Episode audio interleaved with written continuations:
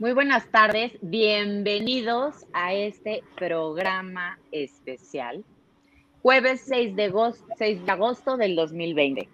Hoy eh, tengo el gusto de contar con cinco invitados de honor y ellos conforman el Frente Ciudadano para la Defensa y Mejora de Chapultepec.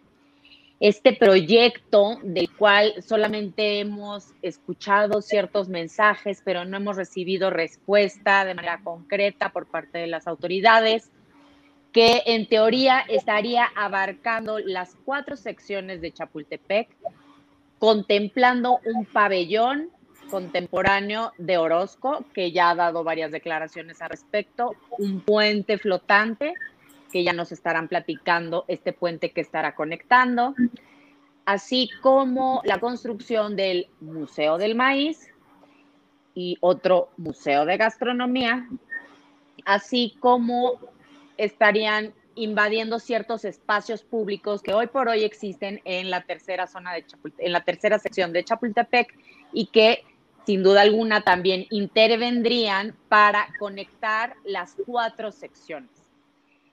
Lo más fuerte es que este proyecto no se ha presentado, tampoco los estudios de impacto ambiental, tampoco contamos con la aprobación de parte del Consejo eh, Rector Ciudadano del Bosque de Chapultepec, que es quien aprueba cualquier tipo de intervención en el bosque y tampoco ninguno de los permisos pertinentes. Es clave destacar que hay un enojo ciudadano que pues hemos notado en redes sociales porque ya empezaron a talar en alguna sección de Chapultepec. Para que nos platiquen más sobre esto, les presento a mis compañeros. Mi querida Rosario Espejel, Eduardo Fará, Pablo Gaitán, Sergio González y Víctor Juárez, los miembros del Frente Ciudadano para la Defensa y Mejora de Chapultepec. Muy buenas tardes y muchas gracias por acompañarnos en este su espacio para que platiquemos, eh, para que nos informen qué es lo que está pasando y platiquemos las cosas reales, sin censura, este, sobre, el pulmón más emblemático y más importante de la Ciudad de México, que bien, como bien lo, citó o cito a Homero Aridgis, eh, uno de los activistas ecológicos más importantes de la Ciudad de México y que, bueno, de México y que incluso fue parte del eh, Servicio Exterior Mexicano, él decía, vamos a impedir la puñalada en el corazón verde de la nación. ¿Cómo y por qué y cuándo inicia el Frente Ciudadano? Mi querido Sergio González, ¿cómo estás? Cuéntame cómo surge esto, porque además yo te veo y, y yo veo puro veterano ahí de las luchas para defender justo, y ahora defendiendo Chapultepec, pues veo mucha sangre joven, este, platícame cómo inicia este frente. Sergio. Estás en silencio.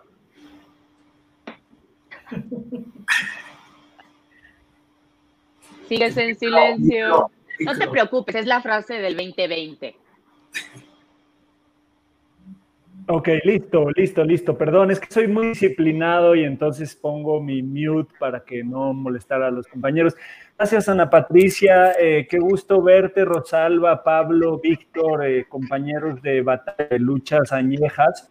Yo quiero empezar diciendo que defender Chapultepec es defender la Ciudad de México, es defender el corazón de la República, es defender pues el espacio público más antiguo que puede existir en la Ciudad de México porque tiene una eh, amplísima tradición, bueno, es una zona arqueológica, aunque muchos no lo veamos así, o sea que desde tiempos ancestrales ha sido un lugar de rituales, un lugar donde se veneraban deidades, un, lugar donde los a venerar el agua, etcétera, etcétera. Entonces, bueno, defender Chapultepec es defender la vida, defender la ciudad, defender bosque. Y bueno, pues nosotros un poco como juaricuas, como vecinos de la colonia Juárez, eh, surgimos justo eh, eh, unidos con, con, otros vecinos de otros lugares en la defensa de Chapultepec, de la avenida Chapultepec, cuando en 2014 presenta Miguel Ángel Mancera Lajes, las ADES, las ODES y quién sabe cuántos nombres les pone a sus proyectos de desarrollo estratégico y presenta el centro comercial de Chapultepec.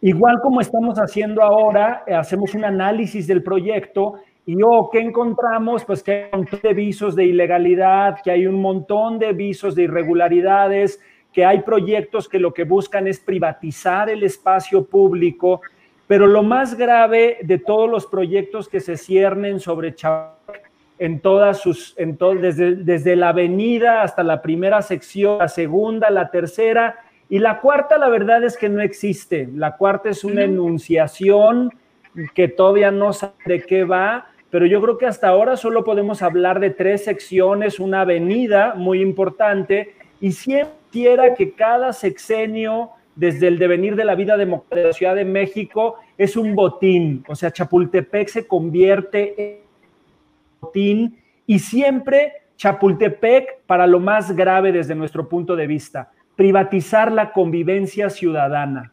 Cuando se presentan proyectos como el que estamos viendo ahora, sobre el espacio público, uno tiene que analizar con mucho, con mucho cuidado de qué va el proyecto, pero sobre todo por qué la intención de privatizar la convivencia ciudadana, cuando el espacio público, justo su riqueza, tiene que ver con la posibilidad de convivir en libertad en estos lugares que son de todas y de todos.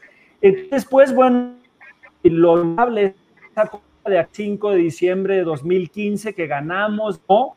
Y después vino otro embate Chapultepec, tuvo otra ocurrencia y dijo, ¿por qué no privatizamos el estacionamiento que está al lado del Museo de Arte Moderno y ponemos ahí una ruedita de la fortuna? Pues, ¿Por qué no, verdad? ¿Por qué no privatizar el espacio público y privatizar la convivencia ciudadana en Chapultepec? Esa parte es muy bonita porque presenta, digamos, la, la fusión entre los vecinos de, de, de Hidalgo y los vecinos de la Cuauhtémoc, porque finalmente somos los guardianes de Chapultepec. O sea, hasta hoy en, sus, en las secciones reales es Álvaro Obregón, es Miguel Hidalgo y es eh, eh, la Cuauhtémoc quienes nos corresponde tener esas virtuosas y maravillosas que tú me vas avisando minuto para ir cerrando la idea.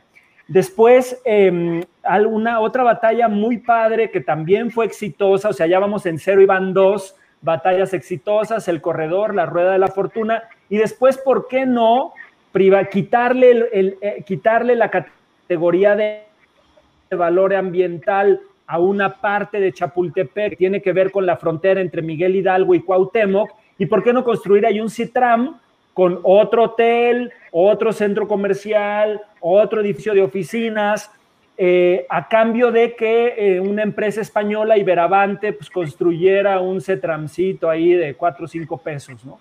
Bueno, también juntos, digamos, este equipo virtuoso de vecinos y vecinas de Miguel Hidalgo y de Cuauhtémoc, iniciamos esa batalla, nos opusimos a proyecto Tran, lo investigamos, lo cuestionamos, demostramos su ilegalidad de cabo a rabo y al final, pues cuando entró, digamos, este nuevo gobierno a la Ciudad de México, logramos la suspensión del CETRAM Chapultepec. Y bueno, esa batalla la verdad es que a nosotros nos toca de manera solamente solidaria, pero hay que hacer un que colindan con la tercera sección y que han hecho una batalla vigosísima para devolverle al bosque, que además es uno de nuestros ejes centrales como, como Frente por la Defensa y Mejora de Chapultepec, que es que hay que devolverle al bosque todas esas hectáreas que han sido tomadas a la mala, o sea, que han sido privatizadas de distintas maneras con mecanismos muy diversos y que nos pertenecen a todas y todos y que tendrían que volver a ser bosque. Pues es completamente incorrecto que haya privados que se hayan apañado una parte de bosque, que haya desarrolladores inmobiliarios corruptores y corruptibles, que hayan huido sobre áreas de bosques y que por favorecer, ahí Víctor lo va a poder platicar mejor, pero hay un lienzo charro, hay un club hípico, o sea, hay un montón de infraestructura que se ha construido en terreno público, pero que tiene un usufructo privado. Entonces, cuando hablamos de privatizar la convivencia ciudadana, hablamos de esas malas maneras de tomar lo público y tirarlo en privado, que es lo que en parte se pretende con este proyecto que está impulsando, pues alguien que no sabemos muy bien qué figura ocupa más allá de ser un artista, ¿no? Un famoso, un artista con mucho crédito a nivel internacional, seguramente con ideas muy virtuosas como puede ser Gabriel Orozco, pero ¿qué es? ¿Es un DRO? ¿Es un director responsable de obra? ¿Es un, o sea, no es un funcionario, no está recibiendo un dinero público? Entonces, una pregunta, digamos, a Sheinbaum, una pregunta a la secretaria de Cultura, una pregunta a los que están en este proyecto es, ¿cómo un ciudadano común como yo, Víctor Pablo, Rosalba o tú, Ana, podemos demandarle y a un personaje que no ostenta ningún cargo, o sea, que no, que no tiene ningún, ningún cargo público. Entonces, yo creo que ahí hay, un, hay, una, hay una falencia que esperemos que eh, en estos días que parece, nos dicen que nos van a poner una página web, nos dan una fecha, no nos la ponen. Nos dicen que nos van a presentar. Sí. Ah, pues yo estoy ahí. ¿Me oyen? ¿Hasta dónde me oyeron? Mi querido Sergio, no te escuchamos. sí se escucha, yo sí lo escucho. ¿Hasta dónde me quedé? Ay, ¿Me oyen? ¿No me oyen? Bueno, continúa. Sí, sí, te, sí te ¿Ah, tú no has dejado de escucharme, Pablo? No, este sigue. ¿Me escucharon completo, Rosalba y Víctor? Sí, sigue. Sigue.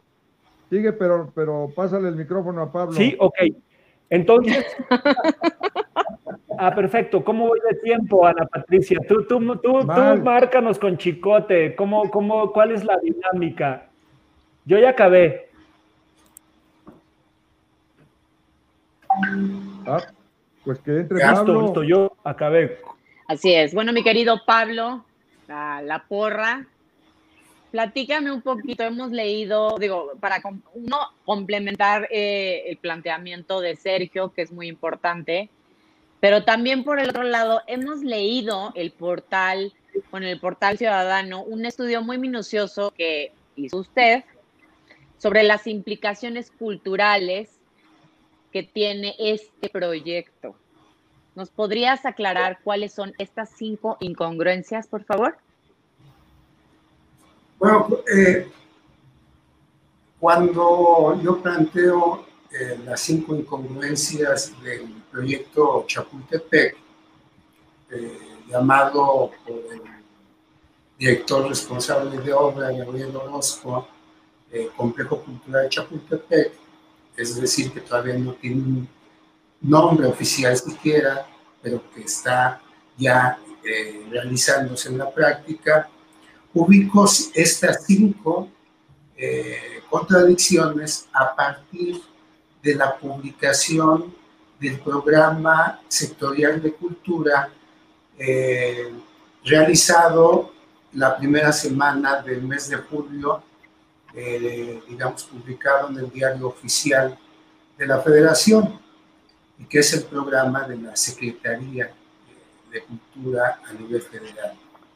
Ahí plantean que es un programa de cultura y todas las acciones de cultura que van desde obra pública hasta programas de becas, son programas en donde se le dará la voz.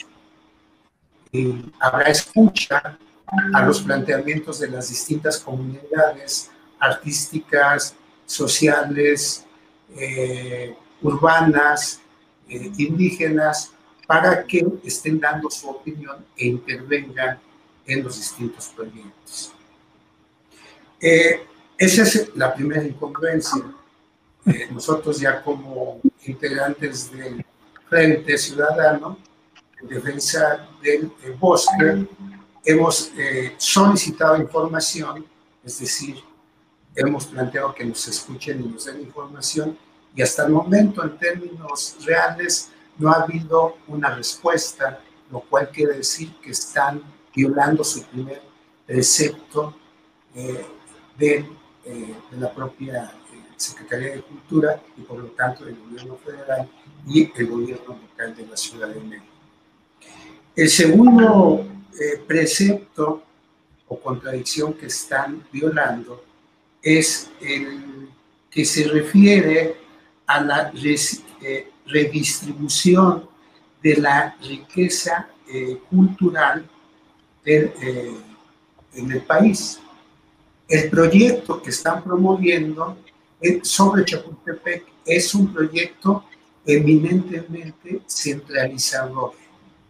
Si lo vemos nada más en el contexto de la Ciudad de México y áreas metropolitanas o los estados circunvecinos, vamos a observar que una vez una gran inversión de recursos materiales, financieros, culturales, simbólicos, eh, etcétera, etcétera, se centralizan nada más en la delegación Miguel Hidalgo, cuando en la propia Ciudad de México, las, eh, que digan las otras alcaldías, las otras 15 alcaldías, pues mantienen eh, muy pobre su infraestructura cultural. Particularmente aquellas alcaldías donde hay una demanda o una sobredemanda de cultura, de espacios culturales, de museos, de centros de recreación, como podemos mencionar la eh, alcaldía de Iztapalapa, la alcaldía de Iztacalco, Tláhuac, Milpalta, Tlalpan, eh, Magdalena Contreras. Es decir, el 90% de esta ciudad no tiene tal concentración de la eh, infraestructura cultural que hoy día se vuelve a concentrar en una sola delegación. Pero no solamente eso, hay una variable que se está también, o un elemento fundamental que se está, eh, digamos, poniendo en peligro a partir de insistir de instalar más infraestructura en el bosque de Chapultepec, que tiene que ver con el fenómeno del calentamiento global.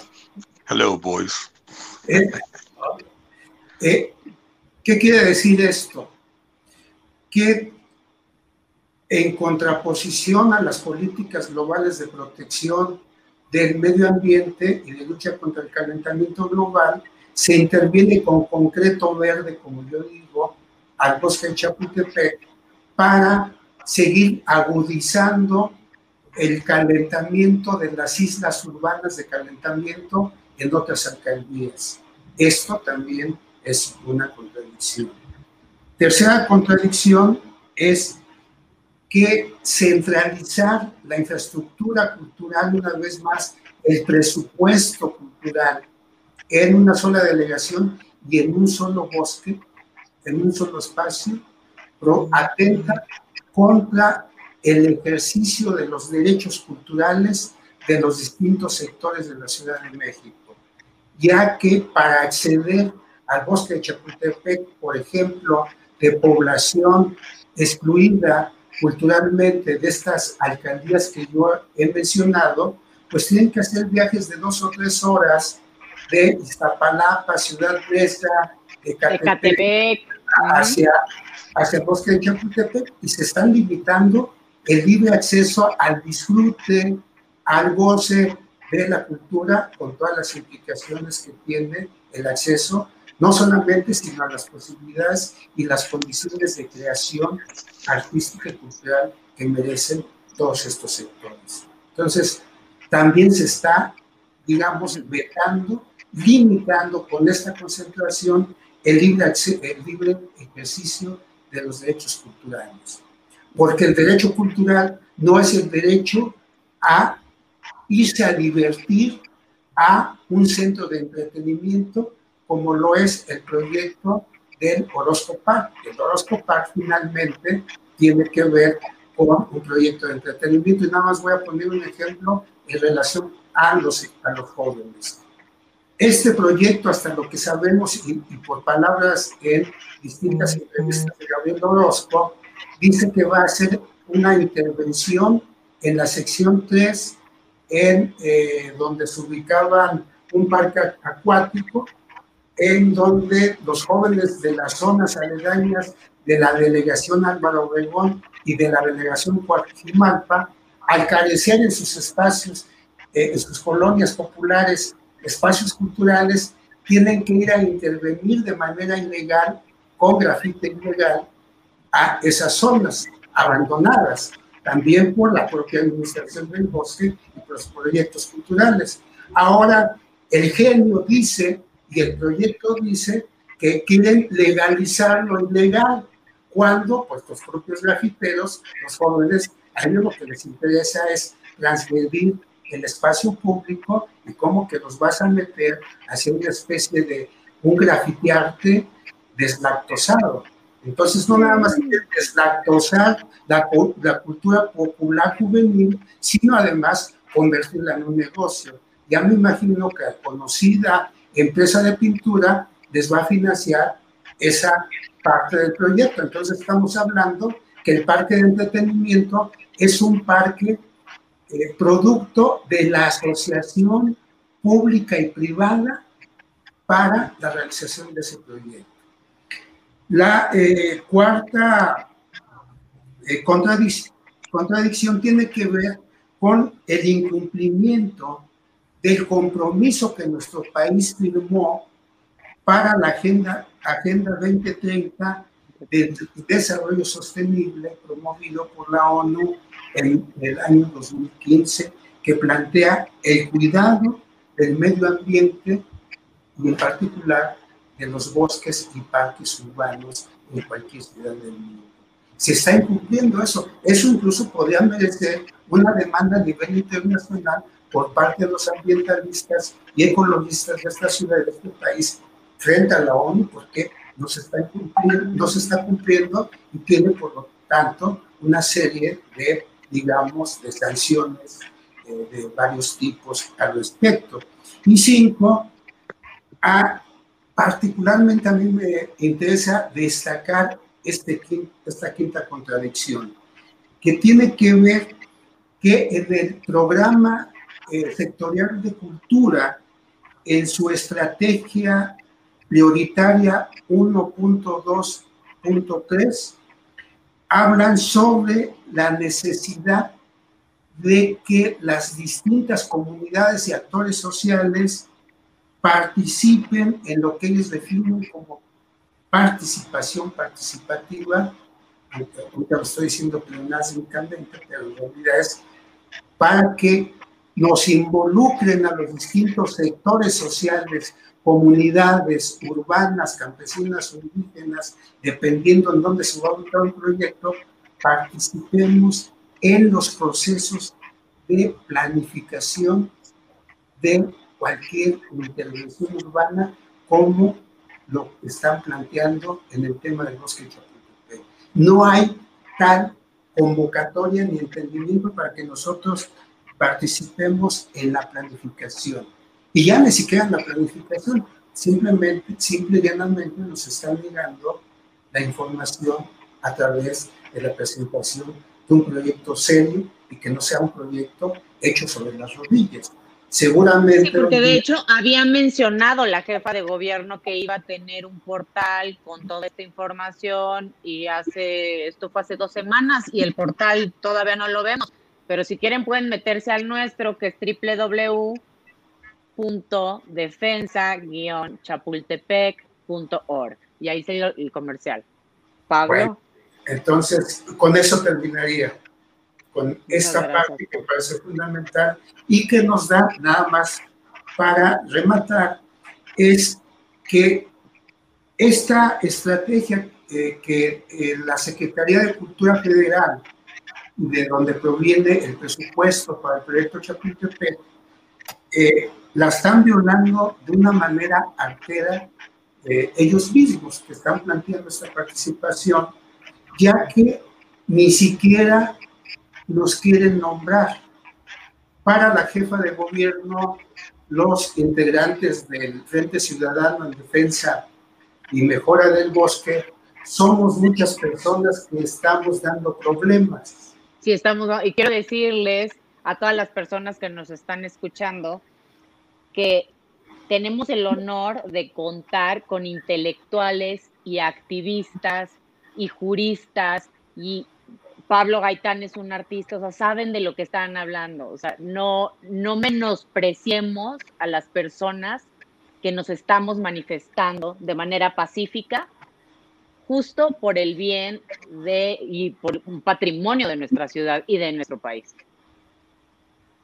Bueno, este, Fara, qué gusto que ya te pudiste conectar. Bienvenido, Eduardo Gracias. Fara. Agradezco mucho que, que el día de hoy puedas acompañarnos porque sabemos que estás todavía ya en las últimas, casi libre del COVID. Mis respetos, de verdad que eres un, un- un hombre fuerte, la actitud ante todo y este y aplaudimos que, que, que, pues bueno, a pesar de la enfermedad, aquí estás. Es que tomé chocomilk Ya sé, Chocomil, que es muy bueno, dicen. y, y me dio fuerza. No, hombre, es un anuncio cuando era niño. Eduardo, Mm. sabemos todos que has estado o que te sientes muy indignado justamente con este tema del jardín botánico, pero sobre todo con la agresión contra el bosque de Chapultepec. ¿Nos podrías ampliar el tema, por favor? Pues sí, mira, eh, cuando yo era niño y joven leía libros de historia y me acuerdo que de repente el Tutankamen o alguno de estos en, en Egipto decía hay que hacer una megapirámide y ponía a, toda la- a, todo, a todo Egipto a trabajar para hacer su pirámide. Tardaron a lo mejor 20 o 30 años, pero la hacían. Bueno, luego estaba Hammurabi también allá en- por Babilonia y por esos lugares y luego estaba el zar de Rusia y luego estaba el presidente Xi. Aquí es igual, aquí están hablando de que no hay Estado de Derecho, obviamente no hay porque esto no es legal, ahorita lo va a demostrar otra persona. Entonces, ¿qué está pasando? Va porque va y se acabó. Ahora, ¿de quién es Chapultepec? ¿Es propiedad del país? ¿Es propiedad de los habitantes? ¿O lo puede decidir alguien sin haber consultado y sin expertos en la defensa del bosque de Chapultepec, porque acordémonos, es un bosque. Ese bosque era donde vivía un gran poeta mexicano. Yo creo que a mi gusto, si me pongo a leer los poemas, porque los he leído, pues son de los grandes poemas, no de México, del mundo. Porque no solamente era un hombre que hablaba de paz, de amor, de comprensión con las plantas, con los animales, con los árboles, con el agua, con el cielo, sino además era un místico, porque ya hablaba de un más allá. No era un guerrero, no era un tipo violento, era un Mahatma Gandhi extraordinario. Se llamaba Nexahualcoyotl, que lo dejaban vivir ahí los aztecas porque lo admiraban. Y él ahí tenía un jardín botánico. Jardín botánico se llama por su nombre, Nexahualcoyotl. Parece que también tenía un zoológico. Entonces, imagínate la hermosura de esa primera sección, que además tenía los ojos de agua, del agua que baja de la sierra de las cruces, que iban por un acueducto hasta la Gran Tenochtitlán y lo surtía de agua transparente y limpia, porque el agua del lago estaba un poco salada. Imagínate qué personaje. Bueno, el donde estaba el jardín, o donde creen que estuvo el jardín, hay una sección de 53 mil metros, que es un jardín botánico con varias secciones, sección de arbolado de un tipo, sección con agua, sección etcétera. Extraordinario. Es más, tiene una construcción grande donde está lleno de estas plantas que cuelgan de los árboles. ¿Sabes cuáles son? Bueno, maravilloso. Y lo van a tirar para poner, primero dijeron que era un museo, cuando le dijimos que cómo era posible que iban a destruir eso y poner un concretazo, es que para subirlo arriba, reaccionaron y dijeron, no, va a ser un jardín para que la gente, la gente joven exponga. O sea, traen maña, son tramposos y son como vendedores de, de no sé, de, joyas o de departamentos de lujo, alguna cosa así que te venden trucos para ver cuánto pueden sacar. Esto es un truco. Dicen que van a gastar entre 10 mil y 13 mil millones de pesos. Eso es el gasto de gobierno en cinco años. ¿Cuánto van a gastar los privados en las concesiones que les van a dar?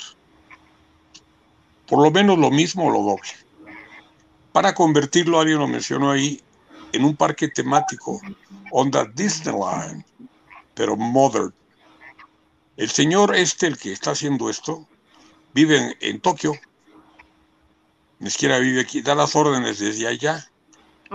Yo extraño, como hemos mencionado y lo mencionó un día Víctor acá, a una gente como Toledo, un gran pintor mexicano, con símbolos mexicanos, en Oaxaca, que promovió a los pintores de su estado, que hizo un gran trabajo cultural, que ahora que nos quieren convertir esto en quién sabe qué, ahorita van a hablar de eso, no voy a hablar yo. Pero el jardín de Nexahualcóyotl tenemos que defenderlo. Es nuestro origen. Tú no puedes destruir tu origen. ¿Sabes qué? No tuve mamá, no tuve papá. Pues entonces, ¿de dónde vienes? Pues, no sé, de generación espontánea, no. Este país tiene padres. Y Nexahualcóyotl es uno de los grandes padres de este país. Ahí están sus poemas en el Museo de Antropología por todos lados. Todo el mundo los ve, se ríe, se siente feliz. Y lo van a tirar para que el señor haga un museo, que era lo que quería, donde su egolatría resulte arriba. Miren lo que yo hago, una caja de, zapatos de poliuretano, quién sabe qué plástico, de tres metros o cuatro o cinco, gigante, que todos los fifís, como dicen, le aplauden. ¡Oh, qué gran arte! ¡Qué grano! A mí me parece diseño de interiores, pero bueno, hay otros que dicen que es arte. No voy a ponerme a discutir porque son cuestiones personales. Lo que sí te puedo decir es esto.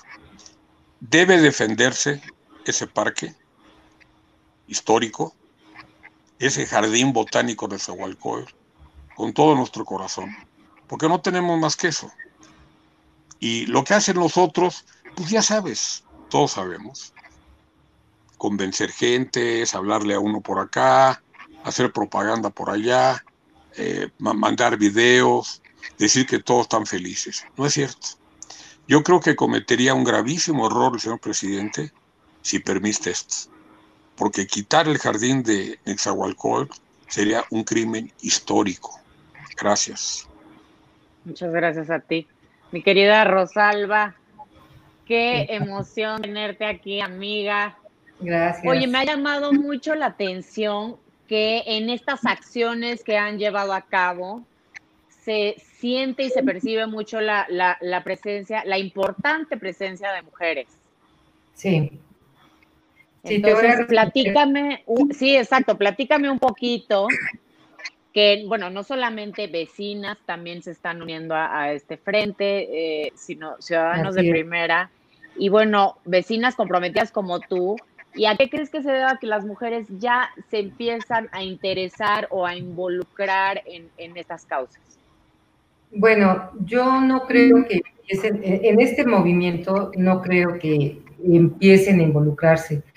Eh, y te voy a responder por qué, porque yo a través de mi vida he participado en algunas organizaciones sociales o fundaciones y la mayoría de, de los que conforman un consejo, forman parte de alguna organización, somos mujeres. Entonces, eh, esto ya viene de tiempo atrás, como lo decía Sergio, como lo sabe Eduardo, la participación de, la comunidad, eh, ya sea los que vivimos cerca de Chapultepec o de otras colonias, eh, por parte de las mujeres siempre ha sido, ha sido activa y parte del éxito de, todo lo que se ha hecho socialmente, yo creo que eh, es fundamental la participación de las mujeres.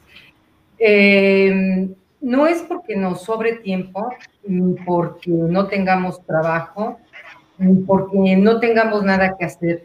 Yo creo que las mujeres somos muy comprometidas con nuestro entorno, eh, quizás porque lo traemos ya de naturaleza, por, ser madres, ¿no?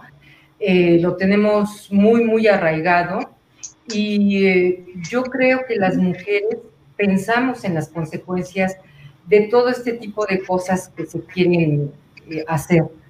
Entonces, yo creo que hay una preocupación muy seria, muy eh, sincera por parte de todas las participantes, porque el día de hoy yo tengo pues la fortuna de que me hayas invitado a tu programa, pero somos más de 50 que a nombre de ellas pues hoy yo tomo la palabra, ¿no?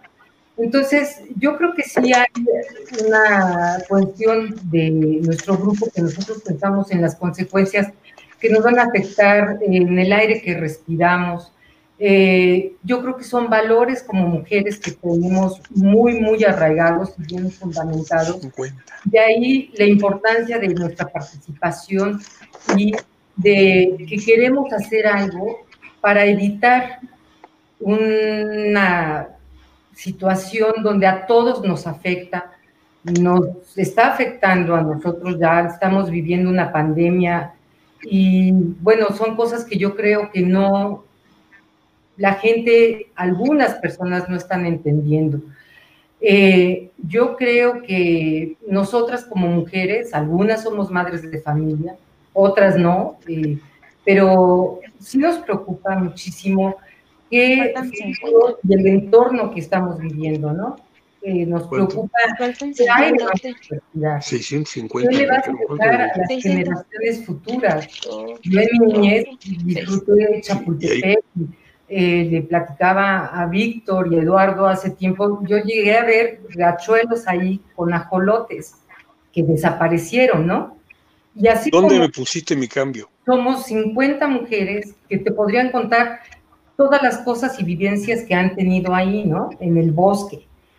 Entonces, pues yo creo que la participación de, en este colectivo de las mujeres es porque somos muy comprometidas, eh, somos apasionadas por las causas que creemos, eh, somos muy responsables. En general, eh, yo lo viví alguna vez con comunidades indígenas, a, las mujeres es a las que les otorgaban el crédito porque el, gobierno tenía la garantía de que lo iban no solo a pagar, sino que iban a, a, ser microempresarias, ¿no? Y lo hacían y no se lo daban a los hombres por otras razones, ¿no? Entonces, en este colectivo eh, habemos de todo, madres de familia, no somos madres, algunas no son madres de familia. Nos vemos mañana. Pero sí estamos muy preocupadas. Que, que descansen. Creo que es el sentir de todos y el objetivo por el cual estamos en esta lucha, en este colectivo, es el daño que le estamos causando y generando a nuestro, a nuestro planeta. Es qué aire vamos a respirar. Y si no hacemos algo porque nos sentimos amenazados o con ciertos temores, pues yo creo que sí, el, miedo te paraliza.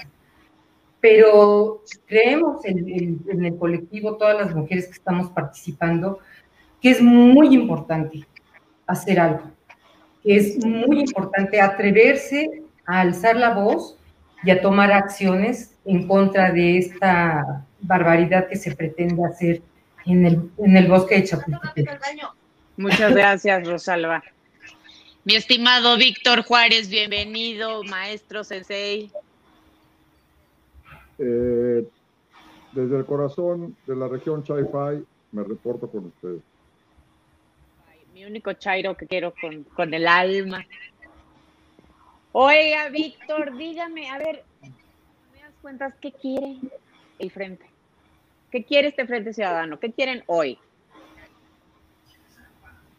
Hoy queremos que no le den la puñalada al corazón verde de la nación y el primer paso que exigimos, no pedimos, no solicitamos, exigimos como mandantes a nuestros mandatarios es que se ciñan a la ley.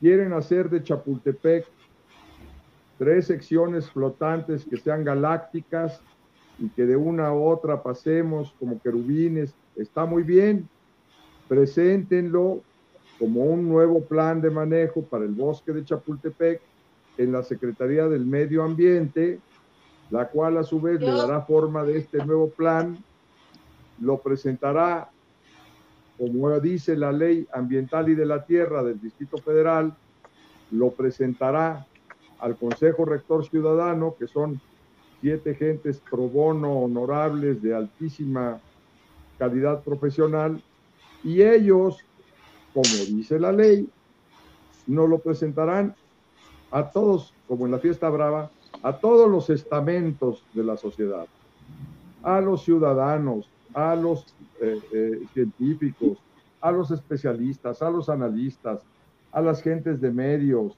a los legisladores. Entonces, ¿qué queremos? Es súper sencillo. Cualquier ocurrencia o grupo de ocurrencias de un pepenador fifí que tiene la gracia del señor presidente de la República, está bien, pónganlas de acuerdo a lo que dice la ley para poder actuar en Chapultepec. Chapultepec, ya lo mencionaron nuestros amigos, Chapultepec es muchas cosas, pero de entre las muchas cosas que es, es un bosque urbano declarado zona arqueológica que está normado por un plan de manejo que data del 2006 que firmó Alejandro Encinas. Y en este momento, a reserva de que se cumpla el deseo de Ana Patricia Arteaga, que es de que nos den a conocer algo el próximo domingo, porque han hecho un anuncio, ¿no? Este, seguramente a usted sí le invitarán porque es de los medios, pero a los demás, pues bueno, tendremos su antorcha deteniéndola. Y seguramente este domingo a las 11 de la mañana en Los Pinos van a hacer un anuncio que me dijo una conductora de televisión que se está pandeando ahorita para transmitir una entrevista, no como aquí, tan más recta que una regla de 100 centímetros, me dijo, pero es que, es que no sabemos qué van a anunciar y le dije, pues sin ser clarividente, nosotros en el frente les podemos decir qué van a anunciar. Van a anunciar una serie de ocurrencias, primero hablando de que van a reforestar, creo que hasta Alaska. Segundo, que van a hacer una calzada flotante, otra que yo no sé si es eh, voladora o no sé qué, que acaba de presentar en una gacetilla en el periódico Reforma el arquitecto Benjamín Romano, que ni siquiera sabíamos que estaba este, trabajando y gastándose el dinero en diseños, porque la calzada flotante la asignaron a una empresa. Así que de eso ya platicaremos más adelante, no te me adelante. Así es. Entonces, ¿qué queremos? Queremos legalidad. ¿Qué queremos? Que no nos engañen, como dijo Sergio González, con que hay una cuarta sección. ¿Dónde está la cuarta sección? En la Gaceta Oficial o en el Diario Oficial de la Federación. ¿Dónde está?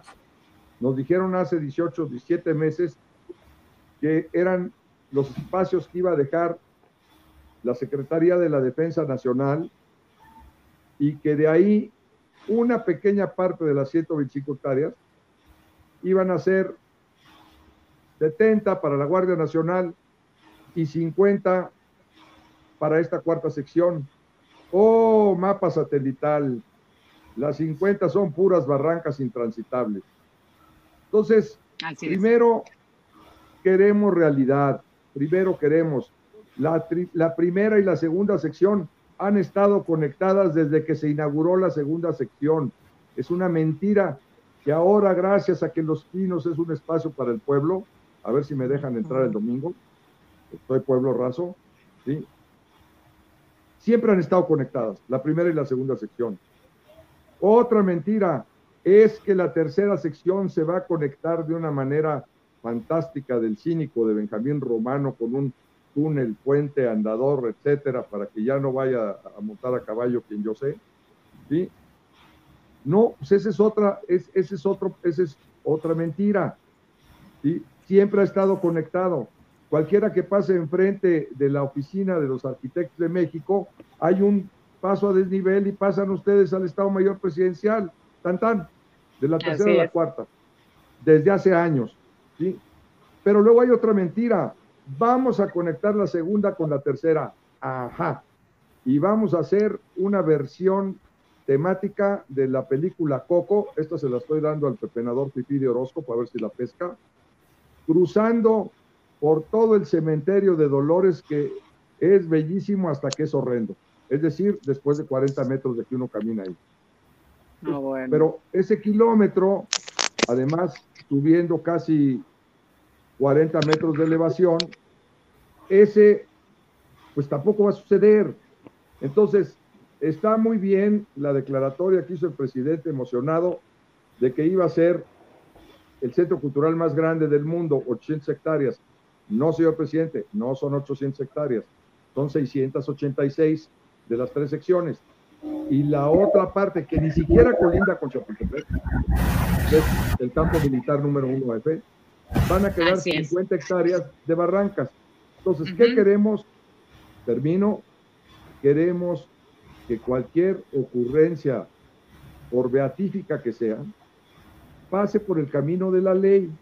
Si no pasa por el camino de la ley, nos vamos a oponer con movilización, con denuncia, con actos jurídicos, para que pase por el camino de la ley.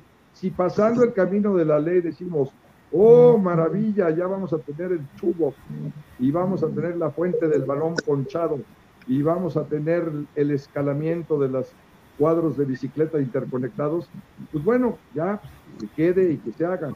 Pero hoy y el domingo, que van a hacer el anuncio, toda intervención en Chapultepec es ilegal, aunque me digan que es para islas de la fertilidad, para que después de ahí salgan muchos árboles. ¿Qué queremos? Muchas gracias. Queremos legalidad. Sí. Muchas gracias, Víctor.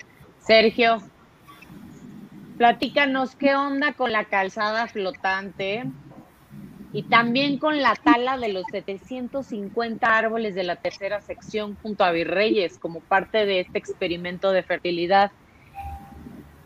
Aunado al tema de la calzada flotante, me gustaría que expusieras o les platicaras un poco a todas las personas que nos están escuchando la propuesta que hace el Frente Ciudadano y que no únicamente se manifiestan en contra, sino que incluso dan soluciones. Bueno, pues em,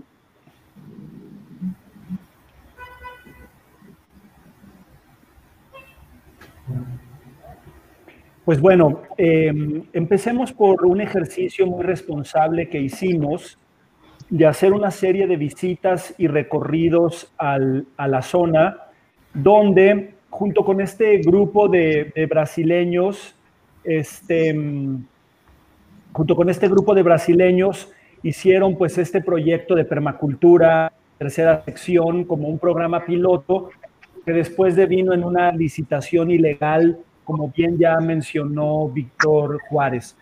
Empecemos por decir que invitamos a una serie de arboricultores y de permacultores muy serios, que además han liderado eh, proyectos importantes en la Ciudad de México y em, que ellos em, digamos que nos hicieron una exposición muy, muy, muy amplia de las virtudes del proyecto de este chico de nombre Namaste, que fue a quien entendemos se contrató, aunque no sabemos cuánto se le pagó el pilotaje.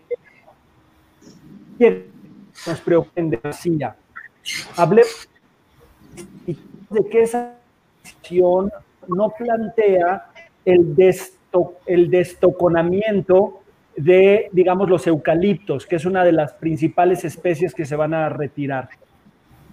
Lo que nos explicaban los permacultores que nos acompañaron en este eh, importantísimo recorrido que hicimos en la zona es que, em, digamos, si no, si no, si no contempla destoconar, todo lo que se va a hacer por reforestar la tercera sección es un esfuerzo inútil.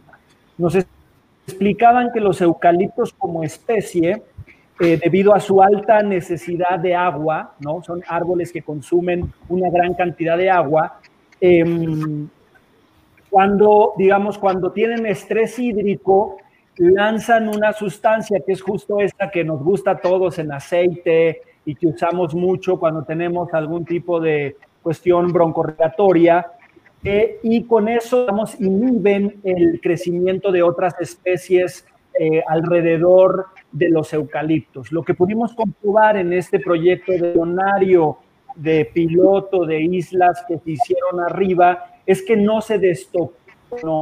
Entonces nos demasiado, digamos, la Secretaría de Cultura, que es quien está, digamos, gestionando los recursos, y quien nos está administrando pues es el director responsable de obra, el artista eh, Gabriel Orozco, eh, nos preocupa en demasía que hayan hecho una licitación, que esa licitación ya se haya ganado, o sea, que ya se asignó y que no se contemple de estoconar, porque entonces el esfuerzo será un esfuerzo inútil. Lo que nos explicaban también a nivel crítico de este proyecto, eh, los especialistas en arboricultura y en permacultura, es que eh, el proyecto está pensado más para una cuestión agrícola, sea, para una cuestión como de producción agroecológica, de verduras o, o de otro tipo de especies, más como para una cuestión alimenticia, y que ese fue su éxito en Brasil, es de donde decidieron importar la tecnología. Eh, pero lo que vemos acá es que de lo que se trata no es de, de sembrar, o sea, no es de sembrar para comer, es de restaurar. Nos preocupa, el proyecto está pensado para una cuestión de producción de alimentos, digamos, esa cuestión y no para de un bosque que está en un estado, según lo que nos explicaban también los arboricultores, pues de un, eh, digamos, de salud muy grave. Ahora, hubo un dato interesantísimo que, como decía hace un rato en su intervención Víctor, se lo pasamos al costo al director responsable de obra, Gabriel Orozco, eh, que tiene que ver con que esa zona, según lo que nos explicaban los expertos, en la época, digamos, previa de Occidente a estas tierras, era un bosque principalmente de una especie que se llama Pentadactylum, tiene también un nombre muy bonito en náhuatl. Y resulta que este árbol, que es una preciosidad, digamos que tiene una flor que justo, digamos, se llama pentadactilo porque tiene cinco, em, cinco ramificaciones de, flor que parecen como dedos y que resulta que esta zona era una zona endémica donde principalmente teníamos, tenía en su mayoría este árbol y que fue destruido o mandado destruir por los colonizadores, porque además de ser una flor que se utilizaba muchísimo en cuestiones rituales, era tenía una apariencia que para la tema de aquella época con la Inquisición en su gran apogeo tratando de destruir esos otros saberes, pues decidieron destruir ese bosque. Nosotros nos preguntamos con mucha seriedad pensando en que Gabriel Orozco, el director responsable de obra, em, es una gente con una creatividad que hay que reconocer, con un bagaje cultural, intelectual que definitivamente tenemos que reconocer, si en algún momento su proyecto contempló restaurar ese bosque y con el bosque de cada los, ¿no? Eh, seguramente son especies que lidian mejor con este medio ambiente lacustre, de cuenca lacustre, que introducir otras especies que muy probablemente no son las especies idóneas para este proyecto. Entonces nos preocupa sobremanera esta prisa en la que actúan los políticos, donde todo tiene que ser para, para el lucimiento personal. En algún momento Fara, cuando habló de las pirámides, pensé que estaba hablando de estas obras faraónicas, y nos preocupa, y con eso concluyo esta como frente, que Chapultepec se convierta en un proyecto faraónico más, con gastos tremendos de mantenimiento, cuando en el bosque no hay guardabosques, cuando no hay suficiente personal sano y en un buen estado, hay problemas de gusano descortezador, hay fuerte problema de muérdagos, en fin, tenemos un bosque muerto y creemos que en esencia ese recurso, en lugar de construir infraestructura cultural, debería de destinarse a dotarle a la ciudad de un bosque vivo. Esa debería de ser más allá del puente, más allá del túnel, más allá de un nuevo museo, más allá de un pabellón. Lo que tendríamos que pensar es que ese recurso debería de invertirse para dotar a la Ciudad de México de un bosque vivo y de una área de permeabilidad y de infiltración de agua a las capas áticas de la ciudad que tanto se necesita. Y si quieres lo del puente, lo dejamos para después, que seguramente mis compañeros lo podrán complementar muy bien. Una pregunta. Eh, este proyecto más o menos, tendrán el número de cuánto estarían, cuánta, cuántos árboles estarían talando? Víctor. Eduardo. Víctor, ¿tú tienes el número? Es que Eduardo se salió. A ver, este, a ver, la pregunta rápido para, para echarla, de lo único que sabemos que es de la calzada, son entre 200 y 300 árboles, más los que están talando arriba, que ya fueron 750. Normalmente hacen una cuenta de 600 por hectárea, pero me parece que esos datos ahorita no estamos haciendo una denuncia de ecocidio. Mm. Esa vendrá después con los datos de las ocurrencias que tenga el, el, el pepenador FIFI y, y, escenógrafo limitado. ¿sí? Eh, eh, Gabriel Orozco, para el que no sepa de quién estoy hablando. ¿no? Entonces, no es relevante en este momento. Lo relevante es, uno, lo que queremos, que es la legalidad, y obviamente a mediano plazo lo que queremos, pues es un bosque sano, no es un bosque sano, es un bosque enfermo con varias partes muertas. Y es un tal el grado de incuria que yo fui a las oficinas generales, no nada más del bosque, sino de todos los bosques urbanos, a que dejáramos nuestra carta petición, oficio de que resguarden el bosque de cualquier intervención que no esté considerada en el plan actual de manejo, que al lado de la oficina más importante en toda la ciudad para cuidar a los bosques, están muertas partes del bosque, están talados árboles, las fuentes están apagadas, está lleno de ramas, basura, al lado, pero al lado no digo a 50 metros, a 12 metros. Entonces, esto se repite y se repite. Realizamos un censo precisamente para ver cuáles son estos primeros individuos arbóreos en, riesgo hace 10 días. Y lo primero que encontramos en la pequeña área que censamos fue un campamento de indigentes que tienen ahí años. Y lo segundo que encontramos fueron árboles muertos en pie y algunos árboles tirados que no se han recogido en 15 meses, año y medio, dos años.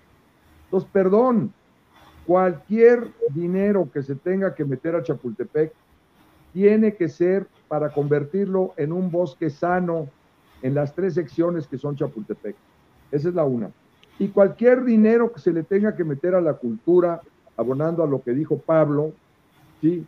tiene que ser a la descentralización del derecho al goce cultural en otros espacios como la Alameda Poniente, que está en el corazón de Santa Fe, como la Alameda Oriente, que está entre el aeropuerto y Ciudad de Zahualcoyot, o como el Parque Bicentenario, al que se le han metido millones de dólares para rehabilitarlo, o finalmente, en una cuestión pequeña y chica, al bosque de Tlalpan o el bosque de Aragón, que son los otros dos bosques. Es decir, no debe haber ningún dinero cultural en Chapultepec, como no sea el de fortalecer la infraestructura actual, que incluye no nada más la física, sino incluye la infraestructura humana. Les deben dinero, les deben dinero, han corrido a gente, hay goteras en los museos más importantes en el mundo como antropología, hay incuria, se rifan, como dicen los chairos de Anatole France, se rifan las gentes que están ahí en, este, eh, en esos puestos como verdaderos mártires de la cultura, trabajando. A ver, les cancelaron 75% del presupuesto operativo de la Secretaría de Cultura para todos los museos del bosque de Chapultepec. Esa cantidad es mucho menor que los 187 millones de, de la calzada. Esa cantidad, y ya no quiero decir los 1.660 millones que, prácticamente en un peculado disfrazado se han transferido de la Secretaría de Cultura de su ejercicio de este año a la Ciudad de México, a la Secretaría de Obras. O sea, esta vocación ecológica que tiene la doctora Sheinbaum, de que cada vez que tiene que ver algo con la ecología, se le ocurre hacer un segundo piso o una calzada flotante, es verdaderamente para un estudio psicológico. Entonces, ¿qué queremos? que la infraestructura del bosque cultural se fortalezca, se fortalezca en lo laboral, se fortalezca en los investigadores, se fortalezca en la infraestructura física de los museos que ahí se encuentran. Y también queremos que cualquier dinero que haya, aunque no sea de cultura, porque lo debería de haber, sea para hacer un bosque sano. La tercera sección tiene que ser un bosque cerrado, abierto de punta a punta, nada más en las horas que haya luz en el día y nada más para que caminen por los senderos las gentes y ya. ¿Por qué? Porque es la que tiene la mayor vocación por sus barrancas y por eso llega a la presa de Dolores, ahí abajito en Virreyes. Es la que tiene la mayor vocación de recarga hídrica, es la que tiene la mayor vocación de oxigenación. Entonces, está muy sencillo. La tercera sección tiene que ser nada más un paseo con luz de día y tiene que estar sujeta a un plan de reforestación de 15 a 20 años con especies endémicas, mismas que poco a poco se van a ir muriendo y que se están quedando en ese jardín botánico que quieren destruir o que peor, lo quieren mandar a la segunda sección que está impactada por todos lados. O sea, o lo que tú comentas sobre esa área de la tercera sección, yo conozco muy bien esa zona y lo que conozco es que si a 120 le quitas 70, solo quedan justamente las barrancas, que es imposible transitarlas aunque estés a caballo. Porque vaya a destacar que ahí está el eh, Estado Mayor Presidencial. Muchas gracias, Víctor. Mi estimado Pablo. Una, una, de salida, una de salida. No, no, no, adelante. La tercera, la tercera sección tiene que expulsar al club hípico tiene que expulsar al rancho del charro y tiene que quitar todas las ruinas de arte de grafiti, no sé qué tal y tal, del rollo, de Atlantis, etcétera. Esas secciones se tienen que recuperar, han estado impactadísimas. No tiene por qué estar ahí el rancho del charro, no tiene por qué estar ahí un club hípico que nace de la necesidad de tener un picadero para el general Corona del Rosal porque vivía ahí en las lomas y no quería subir al Estado Mayor Presidencial. Esas son casi 40, junto con lo del rollo y tal, de las 214 hectáreas de ahí, esas son casi 60 hectáreas que se tienen que recuperar porque además están en la parte de mesetas y lomerío, no en las cañadas. Así es. Muchas gracias, Víctor.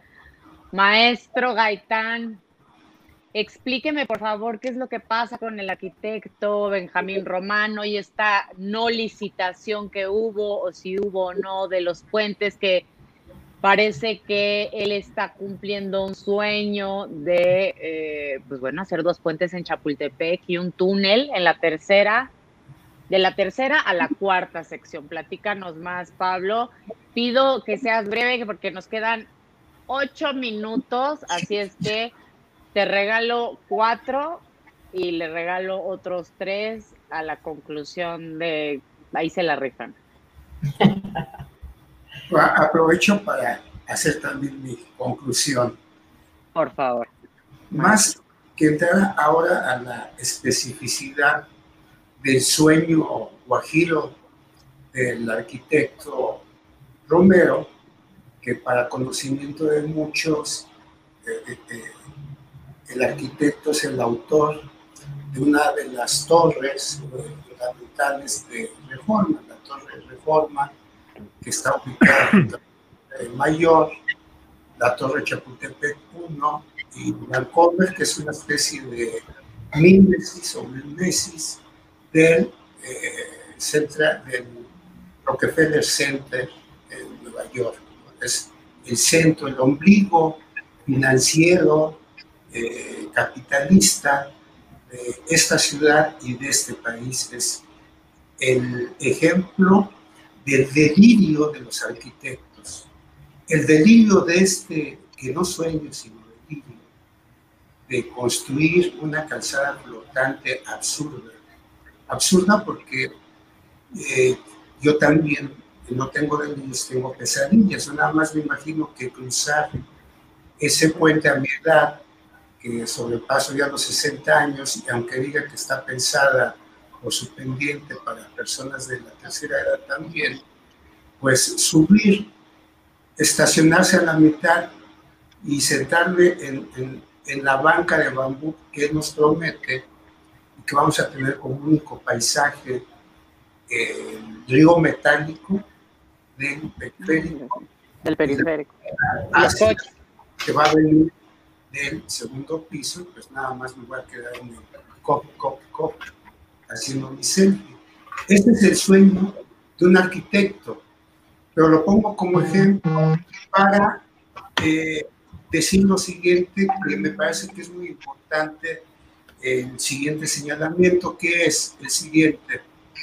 Podemos pensar todos los aspectos legales como lo estamos haciendo, todas las críticas de eh, intervención del bosque, que, eh, una intervención depredadora sobre nada amable sobre el bosque Chapultepec. Pero hay otro elemento importante que hay que señalar, es esta eh, especie de ansiedad que tiene el poder por representar a través de la arquitectura la huella de su poder.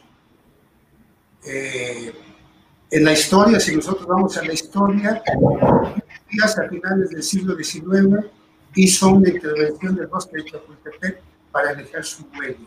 Restaurantes franceses, lago, eh, la, eh, la, avenida con estatuas de, en reforma, ¿no? de los próceres liberales, de cierto tipo de liberal, para conectarse hacia la zona moderna de la ciudad. Después viene Lázaro Cárdenas, en los años de la postrevolución, instala su residencia ya no en el castillo de Chapultepec, sino la creación de la residencia de los Pinos. Y el nuevo gobierno, con esa delirio por trascender la historia, o ser una especie de construcción del hombre nuevo mexicano, le encarga una serie de arquitectos y artistas que le creen la escenificación de un delirio, de una ensoñación de su deber ser. Conectar el Palacio Nacional a través de reforma a la modernidad, quedarse en la estación Orozco Global del parque temático, ahí después a comer este, gastronomía mexicana y hacer tortillas, porque van a hacer talleres de tortillas, degustar el maíz eh, y mientras los jóvenes se van a tomar clases de grafito. Esta delirio, algún antropólogo mexicano de nombre Roger Bartra le llamaba una construcción simbólica de lo mexicano.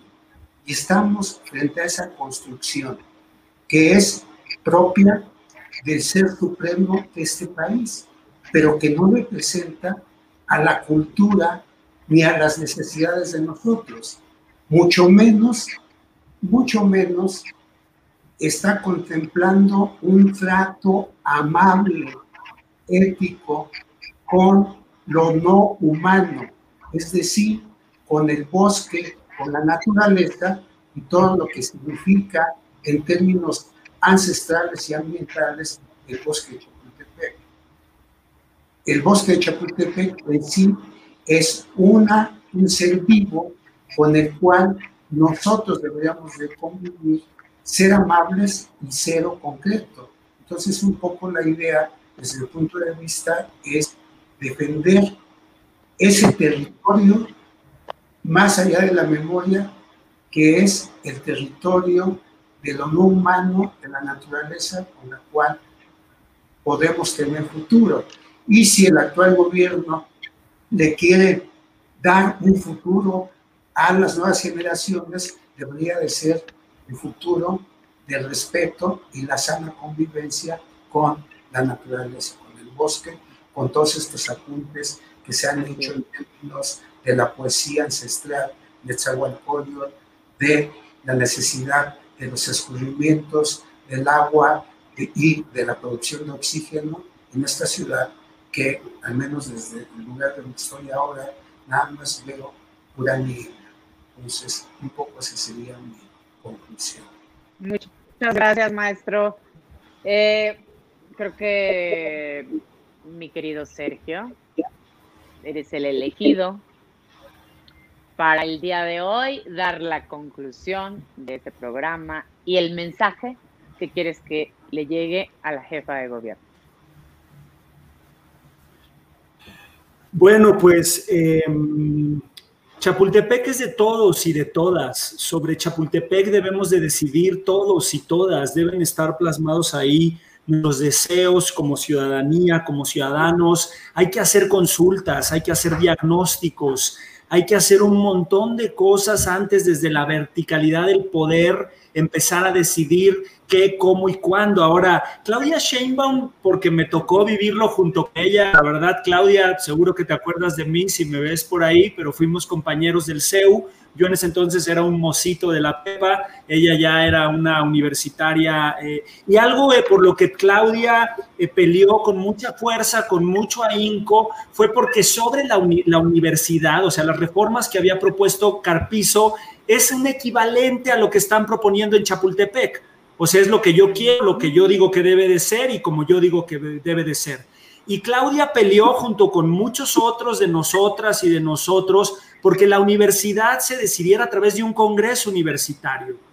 Claudia tendría que ser la primera, porque es su origen esencial, de estar ya habilitando los mecanismos de participación real, no de participación simulada, los, los, los mecanismos de diagnóstico vinculatorios, o sea, preguntarle al usuario de las diversas secciones de Chapultepec qué quiere, qué necesita, cuáles son sus deseos y a partir de ahí, entonces sí empezar a rediseñar el bosque, un bosque de Chapultepec pensado para todas nosotras. Entonces la invitación a la jefa de gobierno de la Ciudad de México sería que eh, empecemos a pensar entre todas los mecanismos para diagnosticar, empecemos a pensar entre todas los mecanismos para decidir e incidir sobre Chapultepec y entonces que construyamos un bosque de Chapultepec en su si se anota buenas, todas, todos, porque Chapultepec es de todo México, no es solamente un patrimonio del quien gobierna el país o quien gobierna la ciudad.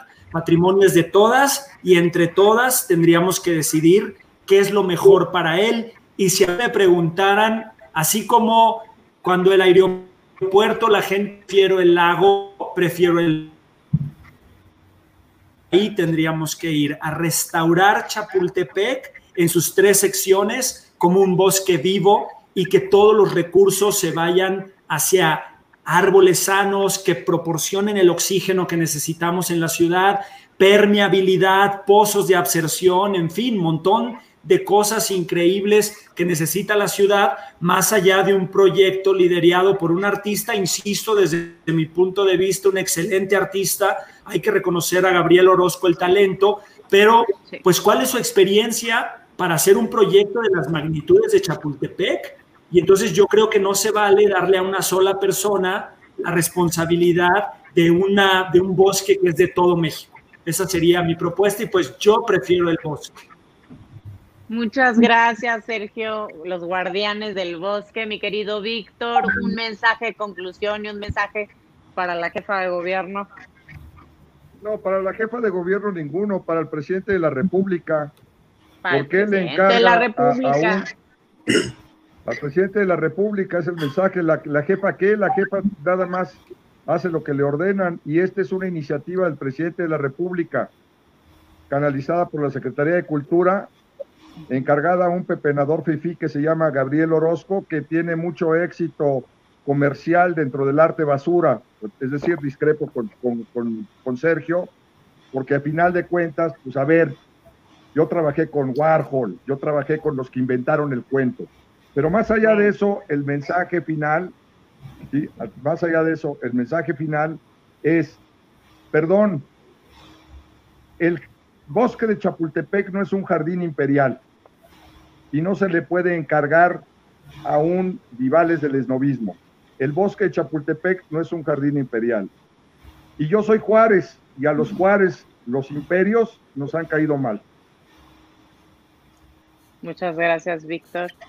Pues les doy las gracias, mi estimada Rosalba, Pedro, Pablo Baicán, Sergio, Sergio González, ya no leo, y Víctor Juárez, mis compañeros del Frente Ciudadano por la Mejora y el Rescate de Chapultepec.